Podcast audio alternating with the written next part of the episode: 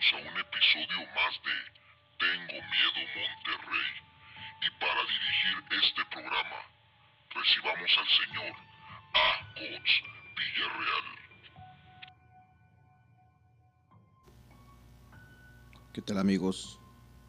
Buenas noches, sean bienvenidos a un episodio más de Tengo Miedo Monterrey. Estamos pues muy contentos por estar con ustedes en una ocasión más. Habíamos dejado pues mucho tiempo de, de estar generando contenido interesante para este podcast que pues estaba incrementando su audiencia.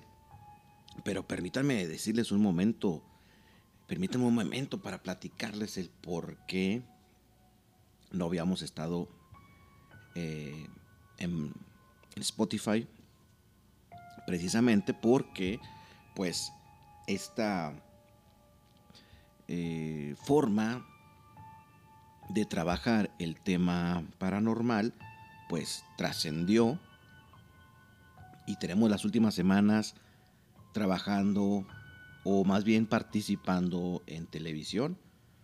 El canal TV Azteca Noreste nos abrió las puertas para un programa que se llama Mundos Ocultos, lo cual estamos pues muy entusiasmados de poder participar en televisión con pues el contenido que nos gusta, el contenido que nos apasiona, que viene siendo el tema paranormal. Pues así, señoras y señores, Agots Villarreal está participando en el programa Mundos Ocultos. Aquí en Nuevo León, pues es el canal A, es el canal 7.2, si mal no recuerdo, para televisión abierta. Para los amigos que tienen Easy, es el canal 70. Y para otros sistemas de cable, así como Sky y demás, pues no sabría decirles qué número es, pero busquen el canal A más los domingos a las 9 de la noche, el programa Mundos Ocultos. Por ahí estamos trabajando con nuestro gran amigo Tony López de Efecto Paranormal, ahora experimentadores de lo oculto. Estamos también con Miguel de la Cruz, persona que ya tiene carrera en TV Azteca en el mundo de de las predicciones, la señorita Tania Gómez, que es conductora, igual que Miguel de la Cruz, y su servidor Agots Villarreal, apoyando o alimentando los temas que aquí se están manejando, brujería, santería, satanismo y demás.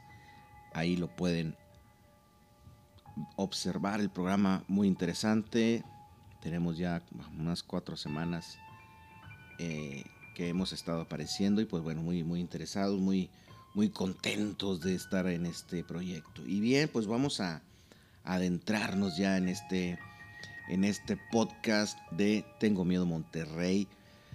Pues quiero preguntarles, ¿ustedes alguna vez estos, compañeros, estas compañeras que en este momento van manejando hacia su trabajo o que están trabajando y están disfrutando de este podcast, van hacia su trabajo o bien ya vienen del trabajo hacia la casa, están haciendo la comida, están haciendo tarea, sea cual sea la, la actividad que estén realizando, escuchen y pregúntense al interior.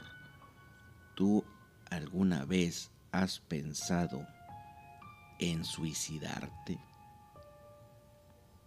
En este momento, muchos van a dejar volar su imaginación y van a decir, ay, cabrón, sí, fue cuando tenía 15 años, cuando tenía 18, tenía problemas con mis papás, tenía problemas con mi novio, con mi novia, con mi esposa. Pues son muchas las causas que llevan a que la persona o las personas se quiten la vida. Las, las primeras pues son pues son por amor o por desamor. También, también los hay por, por fraudes. Hay gente, ha salido en redes sociales, en noticias, de gente que hace fraudes y, cuando van a ser enjuiciados porque los, los descubrieron, pues acuden al suicidio, ¿no? En esta, en esta, en este caso de, los fraudes, pues sí le vamos a decir que es una, una salida fácil. ¿Por qué digo en este caso? Pues porque te vas a enfrentar con situaciones legales, con el qué dirá de la gente, el qué dirá tu familia.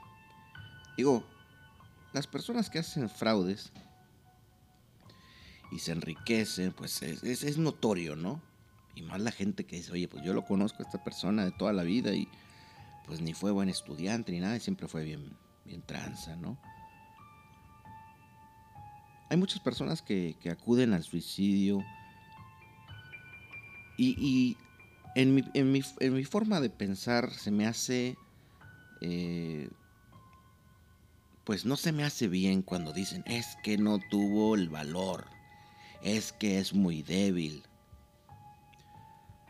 Pues yo estoy del lado de las personas que, ya no aguantaron esa situación que los estaba atormentando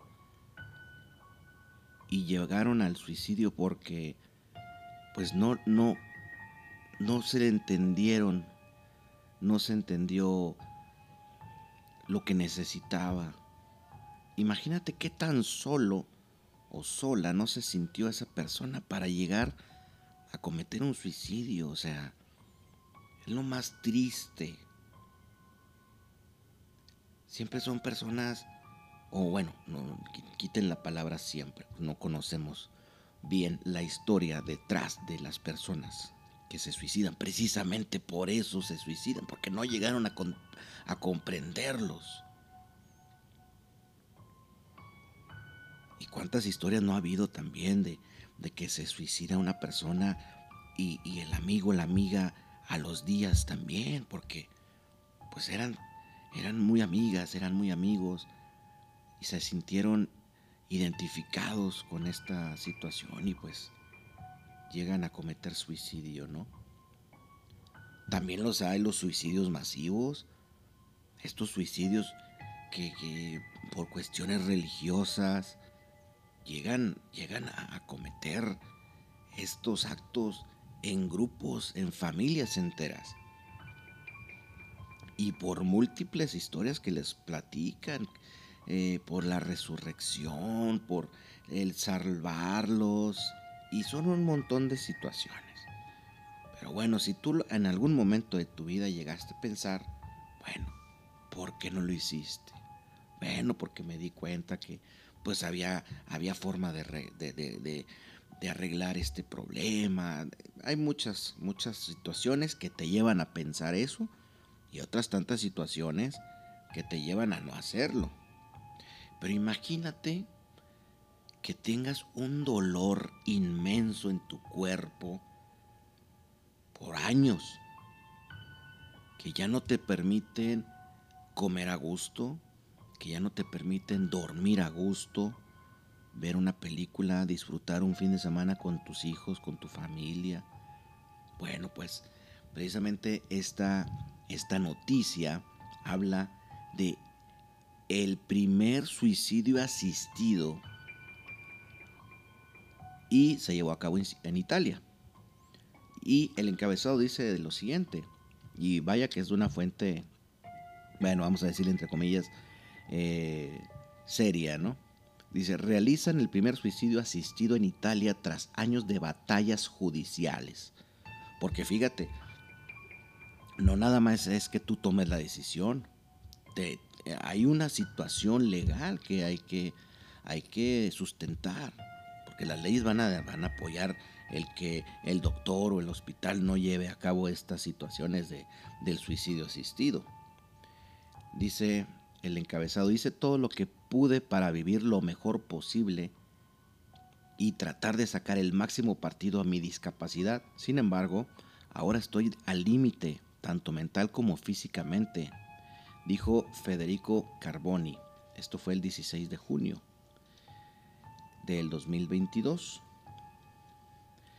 Dice, un hombre italiano paralizado hace 12 años por un accidente de tráfico murió este jueves en el primer caso de suicidio asistido en Italia, según una asociación que lleva un tiempo haciendo campaña a favor de legalizar la eutanasia. Federico Carboni, de 44 años, falleció rodeado de su familia tras administrarse él mismo los medicamentos letales a través de una máquina especialmente diseñada para ello. No niego que lamento tener que decirle adiós a la vida, dijo Carboni, citado por la Asociación Luca, que le ayudó a superar la resistencia de los tribunales y de las autoridades sanitarias. Hice todo lo que pude para vivir lo mejor posible y tratar de sacar el máximo partido a mi discapacidad. Sin embargo, estoy al límite, tanto mental como físicamente el Tribunal Constitucional de Italia abrió el camino para el suicidio asistido en el 2019, frente a la feroz oposición de los partidos conservadores y la Iglesia Católica Romana. Sin embargo, dijo que las autoridades sanitarias locales tenían que revisar y aprobar cada solicitud. Algunos pacientes que solicitan la autorización han acusado a las autoridades de largas de dar largas deliberadamente. Carboni obtuvo finalmente el permiso para recibir los medicamentos letales en noviembre, tras ganar dos juicios y superar la negativa inicial de los representantes sanitarios. Órale, pues imagínate que ya te dan una solución sin tanto problema y aún así este pues el otros otras instancias no te lo permiten. Oye, pues si todavía que tengo 12 años sufriendo. Ya busqué la manera de, de que no me afecte y sin embargo no lo logré. Imagínate qué cansado, qué tipo de vida, qué calidad de vida vas a tener con estos dolores y lo, lo paralizado. Imagínate pues qué, qué mejor, ¿no? Y pues bueno, esperemos que, que la persona esté descansando, ya que bueno, pues es una, es una situación personal, es una decisión personal Ahora por lo visto también te dan mucho tiempo para pensarlo, ¿no? No es de que, oye, inscríbeme para el fin de semana, ¿no? Inscríbeme a un suicidio asistido el fin de semana. Y pues bueno, eh, pues también cuando son estados muy conservadores y, que tienen este, esta influencia, la, la religión, pues también complica, complica las situaciones, ¿no? Bien, bueno, pues ahí quedó la situación, eh, la noticia del suicidio asistido. Yo creo que México está muy lejos, ¿no? De, de tratar un tema de esta magnitud y pues bueno, estamos muy lejos en muchas cosas. Fíjate, eh, un manuscrito de 1200 años describe a Jesús como un cambiaformas. Fíjate, no me sorprende, no me sorprende que, que esto sea real. Si realmente es lo que pues los escritos dicen sobre Jesucristo, pues no me sorprendería. ¿Por qué? Porque no era una persona normal, ¿verdad? O sea, tenía cierta eh, diferencia o no, no una cierta, tenía una gran diferencia. Digo, vamos a ponerlo en, un, nivel eh, real, ¿verdad? Porque va a haber gente que va a decir, esto no existió, esta persona ni existió. Van a decir otros, no, pues era solamente un carpintero. bueno, vamos a ponerlo en la mesa el tema como si fuera real lo que sucedió de la resurrección y todo esto, ¿no? Si, es de esta manera, realmente a mí no me sorprende que tenga esta facilidad de, cambiar de imagen, de forma, ¿no? Esto fue publicado el 14 de junio. Dice, en marzo del 2013 se descifró un texto de 1200 años que describe a Jesús como un cambiaformas. Sin embargo, a pesar de lo viral que se hizo la noticia con la misma velocidad, se esfumó eh, ya que encuentran que la investigación es muy complicada. O sea, así de fácil. Eh, fíjate, vamos a suponer si es cierto que encontraron este escrito de 1200 años y, de un día para otro lo descalifican. Cuando, cuando sale un tema de, de esta magnitud a la luz pública, cuando hay otros intereses que manipulan las grandes cadenas televisoras, porque quieran o no, redes sociales tiene, tiene un gran impacto social para un tipo de, de personas. La televisión, las noticias, el radio es para otro tipo de personas. Aunque ahorita también redes sociales tiene una posición importante en la cuestión de las noticias, porque sabemos que, las noticias hasta cierto punto son manipuladas. Si tú estás viendo en Facebook en que, una persona está transmitiendo y dice, mira, aquí chocó una patrulla porque se ve que traen, este, vienen alcoholizados. Y luego en las noticias no sale. O en las noticias salen, eh, camión urbano impacta patrulla, cuando a lo mejor fue al revés. Entonces hay ciertas noticias que, o muchas noticias que le vamos a creer más a las redes sociales. Entonces, de repente día dicen, esto es complicado, esto no se puede. Entonces, una gran parte de la población va a decir, ah, que sí es cierto, pues esto es falso, es imposible. El Hijo de Dios, ¿cómo va a hacer esto? Esas son cosas del diablo. Pero ¿qué tal si es cierto? ¿Y qué tal si están los medios manipulando la noticia para que no salga la verdad a la luz? Dice, los principales medios de noticias de todo el mundo reseñaron sobre el esfuerzo de los expertos en descifrar el texto antiguo. Fíjate, ni siquiera están eh, seguros 100% de que sea esto verdad. Pero bueno, sin embargo, la noticia de que Jesús era un cambiaformas desapareció tan rápido como apareció. No ha habido ni un solo debate académico sobre el tema desde entonces. Ningún experto habló de ello y ningún medio volvió a reseñar sobre el hallazgo. Para algunos teóricos, esto no es más que un caso de censura. Jesús el cambia formas. El texto se encuentra en la lengua copta y fue escrito en nombre de San Cirilo de Jerusalén, distinguido teólogo que vivió durante el siglo IV.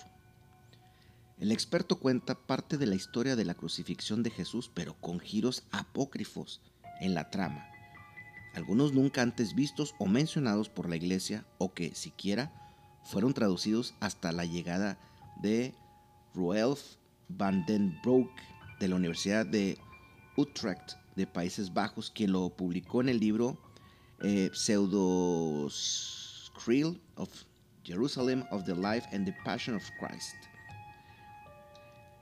En el manuscrito explica el porqué del beso de Judas para traicionar a Jesús. Según el canon de la Biblia, el apóstol lo traicionó a cambio de dinero, usando un beso para identificarlo. Esto lleva a que Jesús sea arrestado.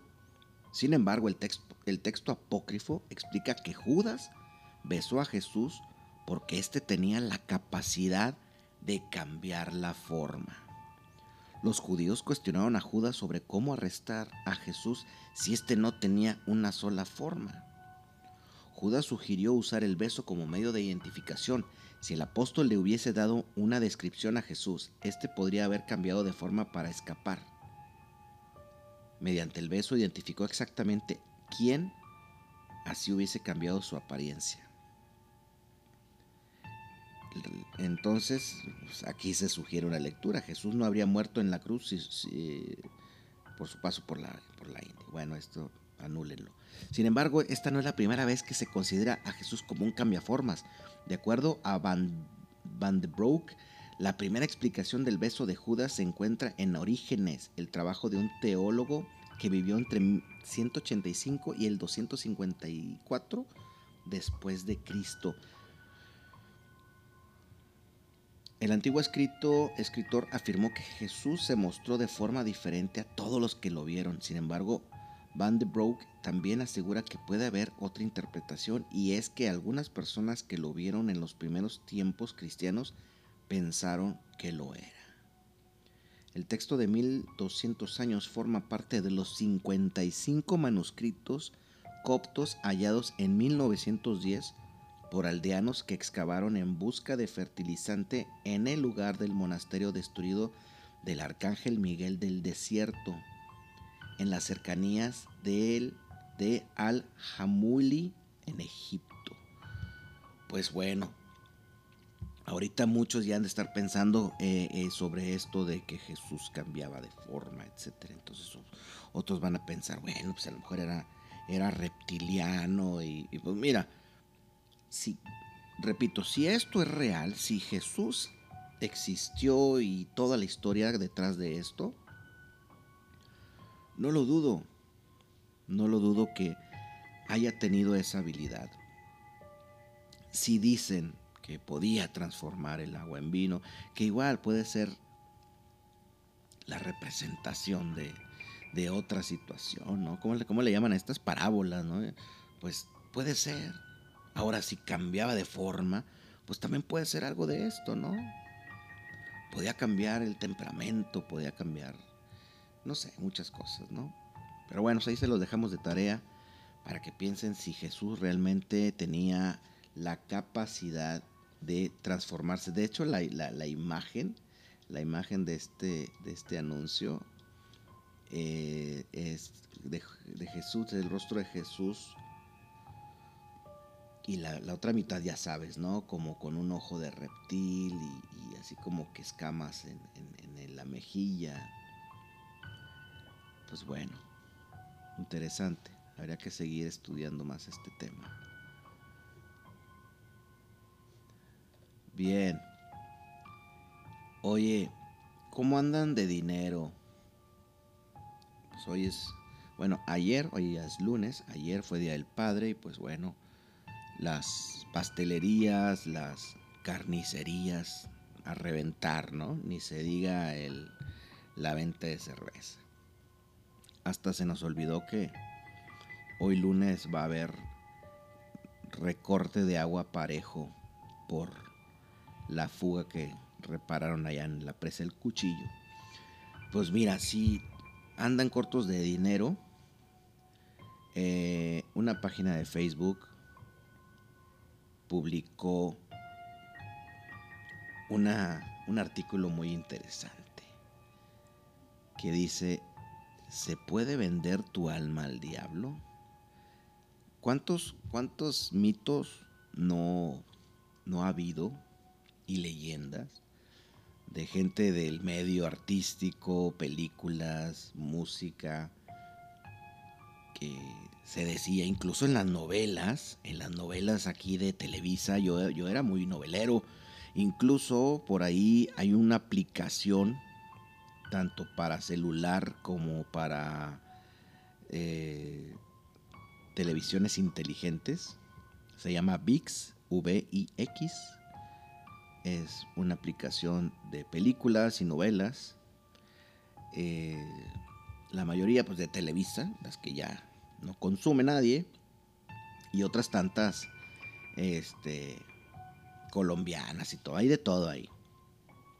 Entonces, pues bueno, a mí me gustan las novelas ochenteras, noventeras, y pues ahí puedes verlas, ¿no?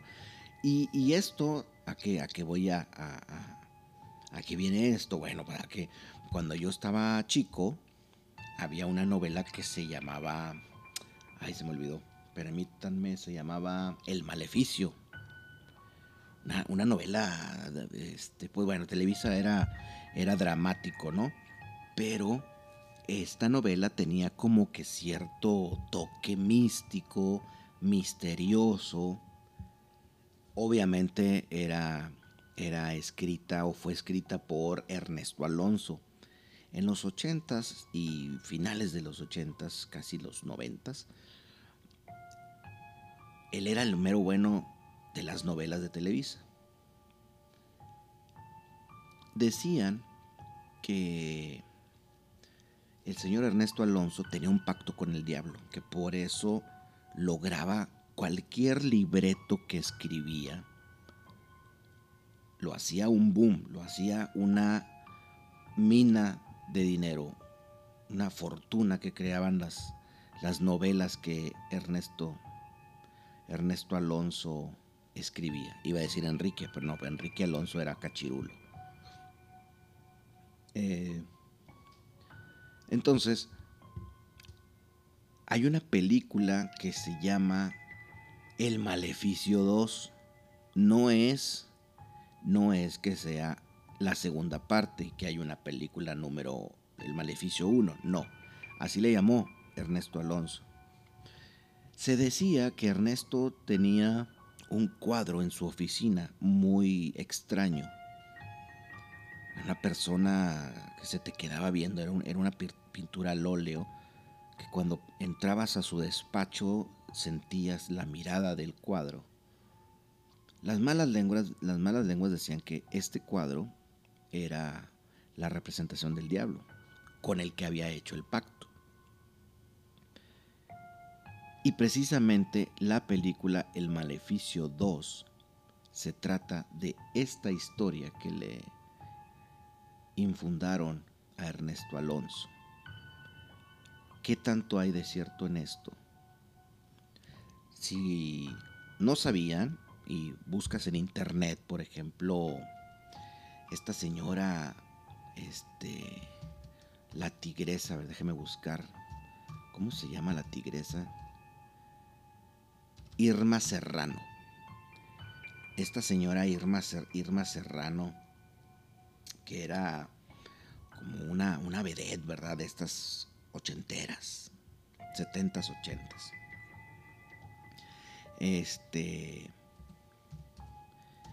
Hay una foto de ella con Anton Santor, Santon Lavey. Anton Santon Lavey, pues es para los que conocen un poquito, es el que fundó la iglesia satánica en Estados Unidos, precisamente en los años 70. Entonces hay una foto donde sale este Anton Santon Lavey dándole como pues algo en las manos a, Irma Serrano. Eh, entre ellos en la parte de atrás hay una estatua como de metal dorado que es como un diablo. Es una, imagen muy, muy, muy misteriosa. Entonces, aquí pues podemos ver que el medio, medio artístico se relaciona siempre con, con el tema diabólico y todo esto, ¿no?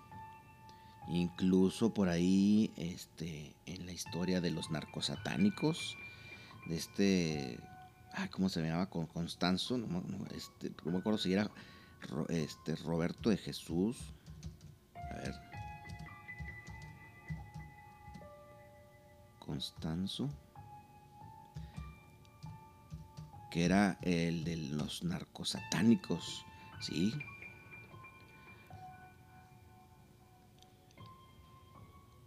Adolfo de Jesús Constanzo. Él era el, narco, el narcosatánico, él era un brujo del palo mayombe que obviamente pues se metió en el narcotráfico y también por sus raíces conocía sobre la santería y pues el palo mayombe, entonces él se hizo pues rico, millonario, haciendo trabajos también para los artistas, para los famosos. Entonces, eh, hay fotos de Adolfo de Jesús Constanzo con mucha gente famosa de Televisa en ese entonces. Entonces, efectivamente, la gente, pues, sí se mete a estos temas. Dice, empezamos con algo sencillo y vender tu alma al diablo no se puede ya, ya que tu alma no tiene valor, porque tú no sabes lo que vale. Sin embargo, puedes hacer tratos y no solo con el diablo, sino con muchos demonios. En el trato puedes pedir lo que tú quieras, normalmente fama, poder, dinero, conocimiento, etc. Lo que un demonio pide a cambio es un es muy incierto, Se cree que te piden desde una adoración eterna hacia, hacia él, este, hacia él, e incluso llegar a los sacrificios de terceras personas. ¿Cómo es un pacto con el diablo? Son las 2.08 de la mañana. ¿Será conveniente estar leyendo esto? Bueno, me la, me la voy a rifar por ustedes. El pacto podría ser oral o escrito. El oral se realizaba mediante invocaciones, conjuros o rituales. Una vez que el nigromante cree que el demonio está presente, le pide el favor que sea y esperará respuesta de algún demonio. El pacto escrito atraería al demonio de la misma manera, pero incluiría un contrato firmado con la sangre del hechicero o de la víctima de sacrificio, o más comúnmente tinta roja o sangre animal. Normalmente estos contratos contenían signos extraños que se suponían firmas de demonios, cada uno con su propio sello. Eh, bueno, sí, de hecho, cada demonio tiene sus sellos, tiene su firma o sigilo, como le llaman algunos, algunos otros. El significado de la expresión pacto con el diablo se ha expandido hasta incluir intercambios que no tienen relación con el demonio, pero implican perseguir una meta, como la, la venganza por medios considerados malignos, por ejemplo, el asesinato. Casos famosos. Hay múltiples casos que se cree de adoración al diablo. El último es el de Lil Nas X con su tributo de tenis. Bad Bunny también se considera en esta lista con J Balvin con múltiples referencias a lo largo de videos y conciertos. Niccolo Paganini, violinista italiano, Jobert Johnson, músico de blues, integrante del Club de los 27. Vamos a hablar del Club de los 27 en uno de estos podcasts, está bien interesante. Bueno, pues aquí eh, platica un poquito así a grandes rasgos sobre, sobre cómo vender el alma, el alma al diablo. Eh, es muy común esto en la música en la música y, bueno, aquí lo mencionan como, como algo, como algo del diablo, pero eh, si vemos y ponemos atención en los conciertos, conciertos modernos, te estoy hablando de... Eh, ¿Cómo se llama el esposo de, de esta... de Beyoncé? Jay-Z. En conciertos de Jay-Z, en conciertos de Beyoncé también, Eminem, Lady Gaga. Bueno, Lady, Lady, Gaga es una de las que más ha mencionado este pacto, pero, pero más que con el diablo, pues es, es con los Illuminatis. Entonces, habría que investigar un poquito, me comprometo en unos podcasts más adelante traerles información de, cuáles son pactados con el diablo y cuáles son eh, involucrados con los Illuminatis, ¿no? Fíjate, ahorita que, estamos hablando de, las ofrendas y todo esto hacia, hacia el demonio para el éxito, una vez me platicó un conocido en una ocasión, él, tiene un camión de, acarreo de material. Entonces en esa ocasión fuimos, lo contraté para ir a recoger unos muebles, unos muebles antiguos que había comprado y los íbamos a restaurar para un evento del tema del tema paranormal, que empezamos a, participar con el proyecto del, del Museo de la Brujería y el Vampirismo, por ahí estuvimos en el Zombie Fest y, tuvo muy buena aceptación, pero bueno, después llegó la pandemia y tuvimos que deshacernos de, todas las cosas. Había comprado una vitrina antigua. Esta vitrina la había restaurado, la había pintado de negro, le había puesto un foco rojo por dentro, estaba genial. Entonces, cuando ya le platico qué es lo que iba a hacer con esa vitrina, él me viene platicando que en una ocasión, en una colonia, me dijo la colonia, ahorita no me acuerdo, era una colonia este, de buena posición económica. que lo habían contratado para acarrear escombro. Entonces se llevó su camión y otra persona que lo, lo ayudara. Llegan al domicilio, tocan la puerta y sale una chica rubia. Eh, me refiere este conocido que eh, tenía muchos tatuajes. Igual una cosa no tiene nada que ver con la otra, pero quizás, eh, no, me, no me dio referencia, pero quizás los tatuajes eran alguna simbología o algo. Igual no, no, lo, no lo percibió. La cosa es que entran a la casa, a la, sala comedor, y menciona eh, este compañero, oye, ¿en dónde, ¿en dónde está el escombro? Y le dice, hay que bajar, que bajar las, las escaleras y ahí hay otra, hay otra sala y ahí es donde se hizo una construcción y está el escombro ahí en esa parte. Dice, bueno, pues es que pues hay que maniobrar más, ¿no? Pues hay que llenar las tinas con el escombro y sacarla por toda la casa. Dice, no, no, no hay problema. Bueno, bajan, bajan estas escaleras y ya llegan a un espacio donde estaba efectivamente el escombro en el suelo. Pero es, esa, esa como sótano tenía otro pasillo que daba como a un comedor. Entonces bajan y se da cuenta el amigo que hay algo raro en ese corredor. Olía, olía mal.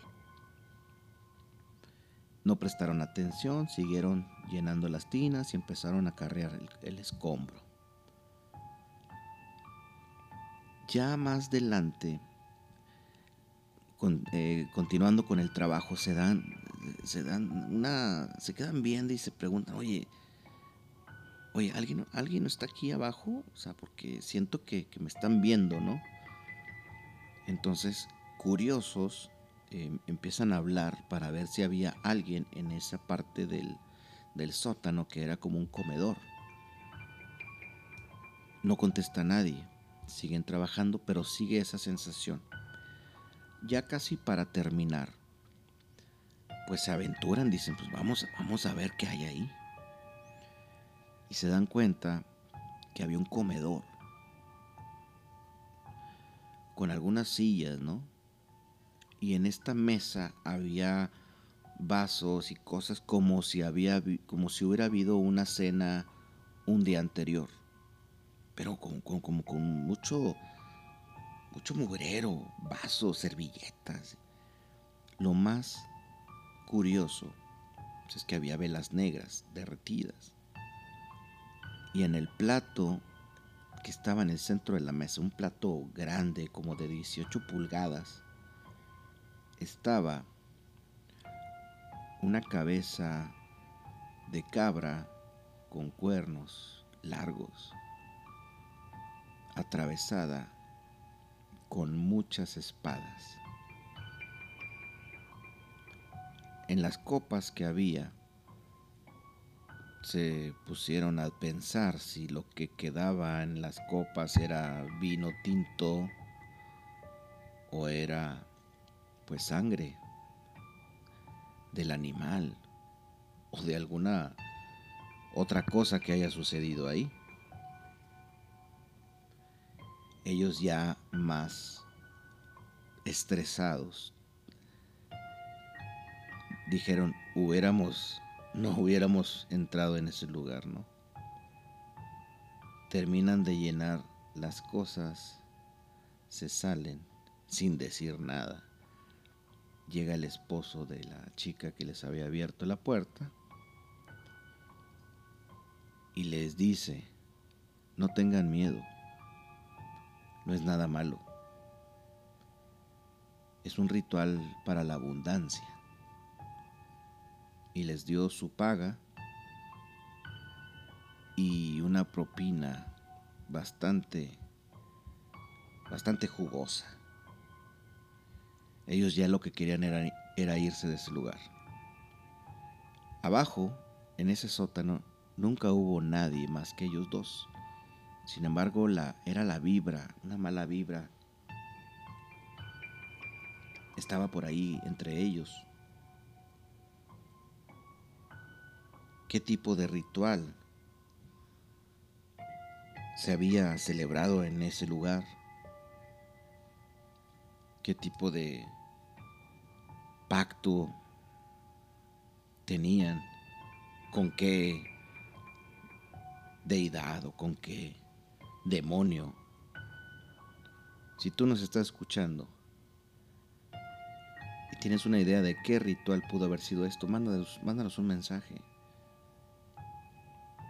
Esto está interesantísimo.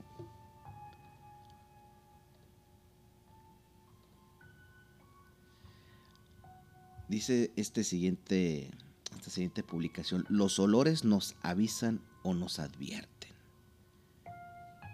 Vamos a ver qué es lo que nos dice sobre los olores. A veces no, no les ha pasado que están en su casa y empieza a oler mal. Y empiezan a,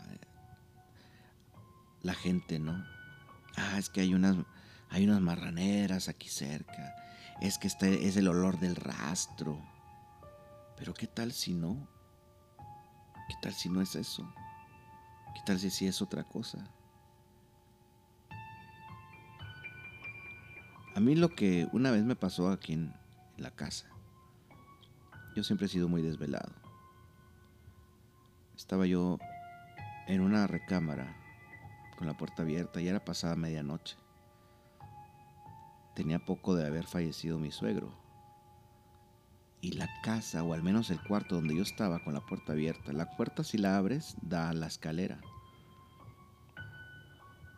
La escalera hacia abajo. Estábamos en la segunda planta. Bueno, estaba, yo estaba solo en ese cuarto.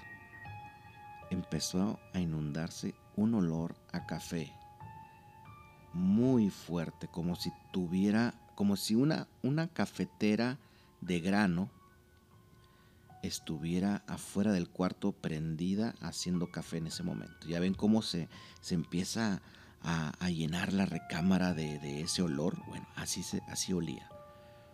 Mi suegro era una persona que consumía mucho café. Y dije, bueno, pues, quizás por aquí anda visitándonos, ¿no? Alguna vez, no recuerdo en qué momento, olor a rosas también.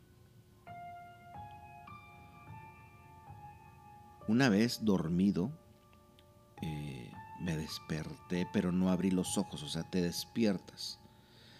Yo tengo en la recámara unas persianas blancas que con la luz de afuera, la luz del día, si yo la cierro, se ilumina bastante, o sea, donde amplifica la luz. Una noche me despierto, o sea, me despierto, pero tengo los ojos cerrados como si una luz desde afuera de la habitación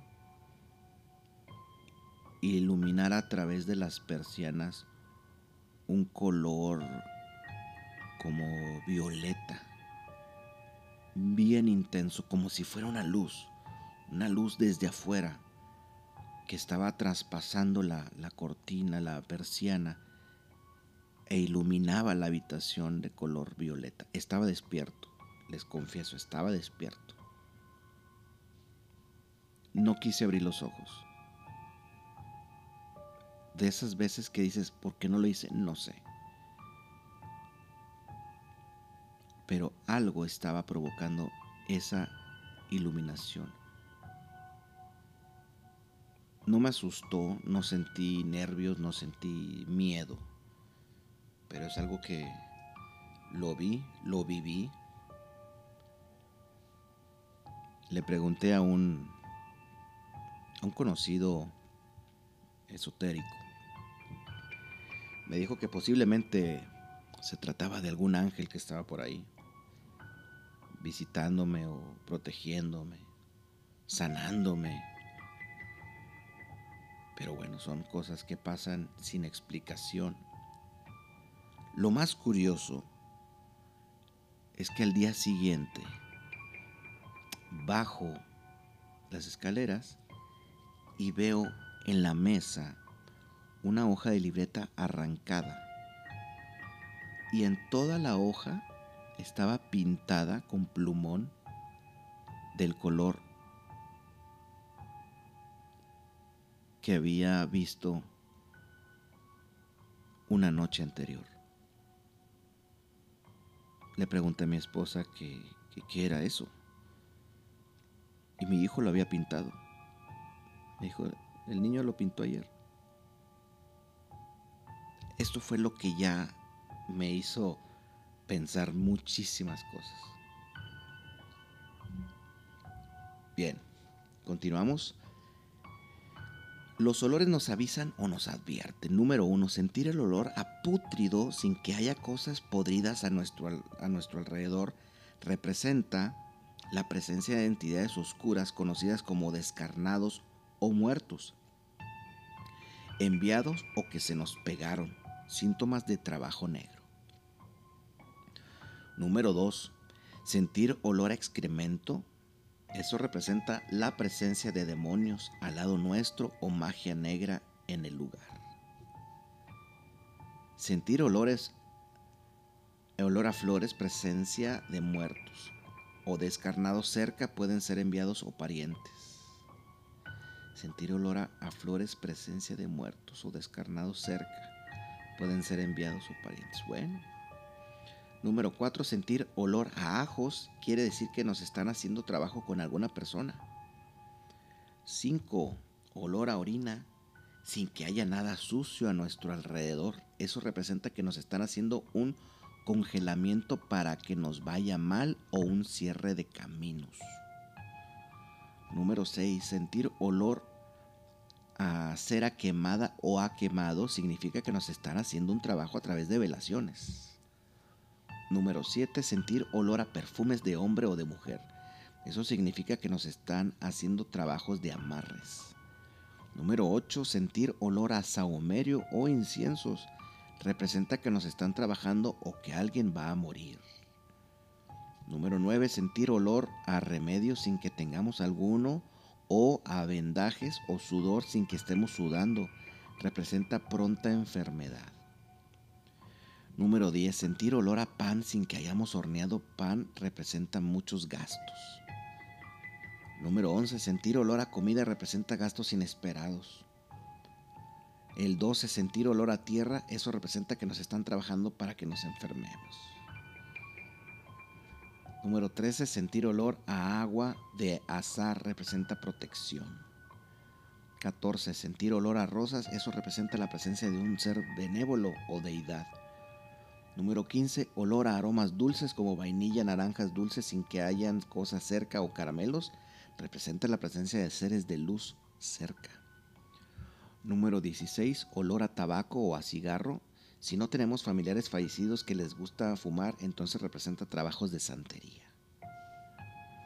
Número 17. Olor a alcohol significa depuración de los males y que hay seres que están ayudando a depurar.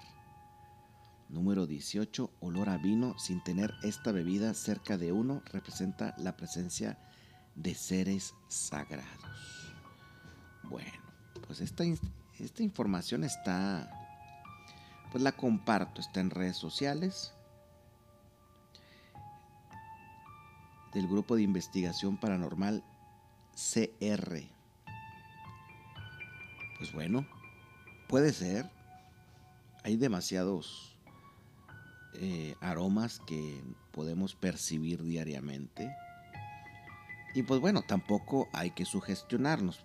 ¿Qué tal si hueles alcohol y, y bueno, pues es otra cosa, ¿no? Un sahumerio. Bueno, pues también puede algún vecino eh, prender este alguna algún incienso y te llegó el olor a tu casa y no por eso te, están trabajando o algo, alguien se va a morir. Es bien importante, señoras y señores, que tengamos más criterio, que no nos, no nos vayamos por la primera impresión. No estoy diciendo que esto no exista. Simplemente no todo es brujería, no todo es paranormal, no todos son fantasmas, no todos son demonios. Que los hay, pues, puede ser que haya, pero no nos vayamos con la primera impresión analicemos, relajémonos pensemos bien, comparemos, no nos vayamos luego, luego. O, olía a, cera quemada, este, me están velando, ¿verdad? Me están haciendo un trabajo con velas. Tranquilo, maestro. Tranquilo, maestra. No todo es brujería. Ahora, ¿le hiciste algo a alguien? ¿Te peleaste? ¿Fuiste abusivo con alguien? ¿Lo transeaste? Porque si es así, bueno, ahí sí ya te estás arriesgando a que alguien vaya con un brujo, con un santero, a hacerte un trabajo. Vamos a portarnos bien con el prójimo, vamos a ser justos, vamos a hablar claro, vamos a limar asperezas y verán que esto nos va a evitar muchos problemas. Mi nombre es Agots Villarreal. Muchas gracias. Hemos concluido un episodio más. Te recordamos nuestras redes sociales. Facebook, Lo Paranormal NL. TikTok, Lo Paranormal MTY. Twitter, arroba Guts Villarreal. Gracias por su atención. Descansen en paz.